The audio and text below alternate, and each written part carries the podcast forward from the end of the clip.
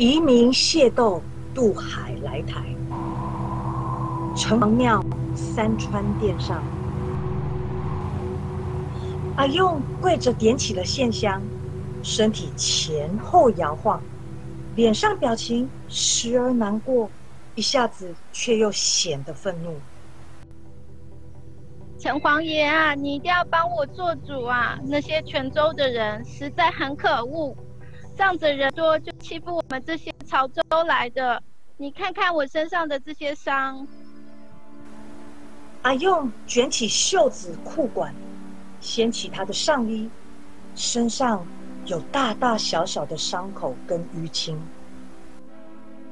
我自己一个人刚刚到竹堑，什么都没有，没地可以种，也没钱可以吃饭，哪来那么多的钱治病？那些泉州来的说什么我也听不懂啊，讲没几句话还搞不清楚，就开始打人了，实在是有够可恶，有够不讲道理的。现在我是要怎么办啦？阿用口中不断碎碎的念着，眼泪不知不觉。也从脸颊流了下来。司公啊！陈王爷低声呼唤：“我在。”阴阳司公缓缓由城隍的左边幽暗处浮现身影。城隍说：“那个阿用说的，你有听到吗？”司公缓缓走到城隍桌前。停下脚步，也长长的叹了口气。哎，有的。城隍说：“同一群人。”司公说：“禀告城隍。”不是每次都是同一群，但都是从海的那边过来台湾讨生活的人。这次算小的，只有三到五个人。不过这个月已经是第三次了，上次比较严重，一开始只是听不太懂对方说什么，不知后来怎么着，就开始有人跑去放火，烧对方的房子，砸对方的东西。之后，另一群人拿了弯刀跟弓箭伤人，混乱中有不少人在打架过程中就死了。牛爷、马爷、金银将军也因为要接回那些亡魂，那些天忙了好一阵子。据我所知，最后打输的那一边被赶到城外位置比较不好的地方去住了。城隍眉头一皱，转头说：“文判官，步子先仔细记下吧。”正当城隍与阴阳司公还在讨论而用事件时，牛爷、马爷押着五名亡魂走进三川殿。这五名亡魂都是男性，步入三川殿，头低低的，没穿鞋。各个身上衣服湿透，人不断滴着水，每个都面色惨白。城隍说：“牛爷，这是怎么回事啊？”牛爷说：“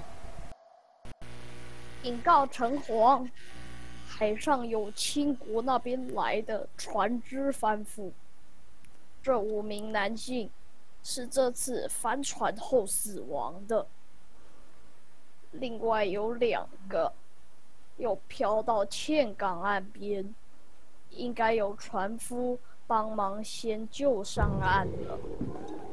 城隍眉头一挑，双眼直直看着这五名男性一遍，手上则是拨弄着算盘，伸手一指，中间那个。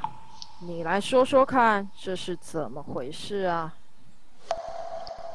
我我我我叫阿贵，本来家住在潮州，因为听说到了台湾的叔叔耕种的田地离山不远，没种田的时候还可以到山里砍树去卖，多赚点钱。读书的日子过得很不错啊，看他这样，我也想过来台湾拼拼看。阿贵的眼睛根本不敢看着城隍爷。城隍说：“秦国不是规定你们没有经过同意，不可以自己找船家搭船过台湾的吗？”阿贵仍然不停的发抖，然后就哭着说：“我我我我在想，呃，如如果可以在台湾生活，比比起在老家潮州没田可种，没工作可以找，没东西可以吃的情况。”应该会好很多。虽然大家都说坐船要过黑水沟，就十去六三流一回头。阿贵说完，便趴在三川垫上大哭。我还想说，等我多赚点钱，潮州那边家里的人生活就会好过一点了。这次出来。也是所有的人把家里剩下的钱通通给我，我背着大家的希望啊！但但我却死了，我却死了。城隍起身走向阿贵，一手拍拍阿贵的肩膀。好，我知道了，生死已注定，你好好上路吧。随着牛爷马爷带着五名亡魂的离开，城隍爷缓缓起身。他抬起头看着三川殿上的匾额，上面写着“金门宝藏”四个字。他看着匾额好久好久。四公啊，你知道这四个字是怎么来的吗？城隍的眼睛仍然看着这四个字。师傅说：“这是清国皇帝亲自写给城隍你的四个字，代表着城隍你就是清国皇帝的眼睛。皇帝不在台湾，还是有人在看顾着这些人民。大家要好好生活，好好做事。”城隍闭上眼睛，悠悠地说。但这将近一百多年来，像阿用、阿贵的事情却一直在发生。他希望我当他的眼睛，我确确实实在看着。我看着像阿勇、阿贵那样的人，但我也同时看着他。四公说。